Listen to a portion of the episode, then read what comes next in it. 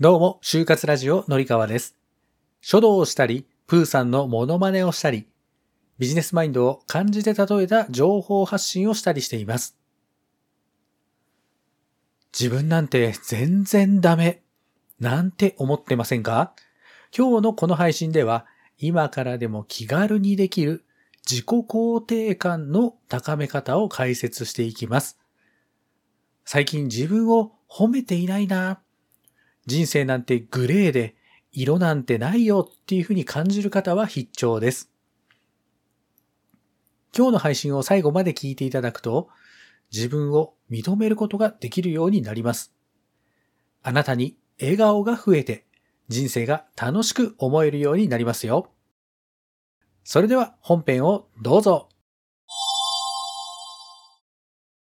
はい、それでは早速本題に入っていきましょう。今日ご紹介したい漢字は、唱える、合唱するの唱という字ですね。先日こんなツイートをしました。これはマジな話なんですが、太陽のように明るい内容のことを毎日口に出して唱えると、夢を引き寄せることができます。唱えるという漢字は、口、日、お日様の日に、曰くと書くからです。何を唱えていいかわからないときは、自分の名前に、ありがとうを足して唱えてみましょう。自己肯定感が爆上がりますよ。はい、いかがでしたでしょうか？あなたもひょっとしたら経験があるかもしれないんですが、自分の心、メンタルが弱っている時に、これやりなさいって言われると、結構答えるじゃないですか。で、そんな時って、こうすればいいよっていうアドバイスさえも、自分の心をえぐるようなナイフみたいな刃物みたいな風に感じることありますよね。最近よく自己肯定感なんて言葉はね、本当に耳にすることが増えましたけれども、自己肯定感っていうのは自分のことを認めてあげる感情のことです。まあもっと言うと、自分は自分のことが好きなのかという気持ちのことですね。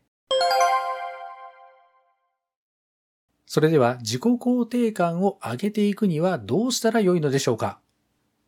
その具体的な方法を3つご紹介します。1つ目は、自分で自分にありがとうを言う。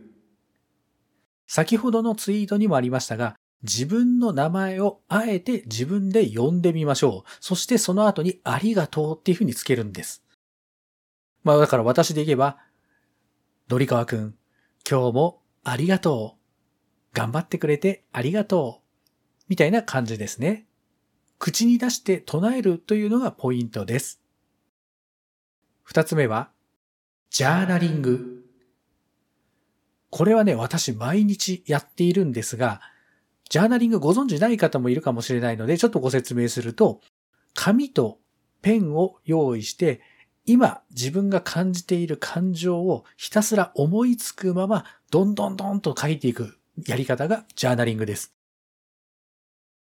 書くっていう行為、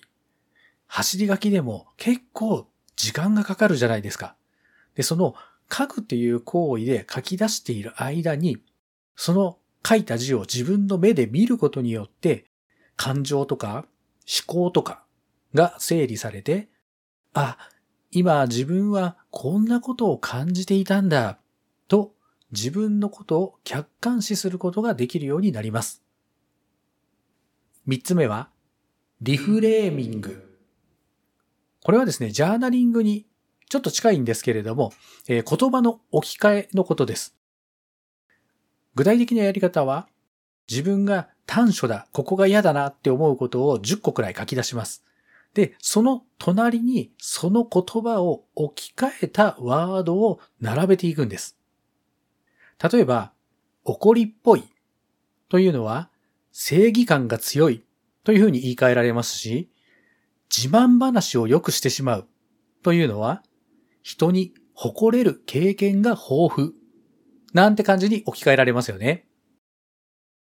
実は自分がダメだと思っていた部分も状況によっては強みに変わることがわかると思います。まあ、こういうね、前向きな置き換えワードがなかなか思い浮かばないよという方は、ネガティブなことをポジティブなことに置き換えるということができる本があります。ネガポジ典というのがあるので、こちらも目を通してみるといいかもしれませんね。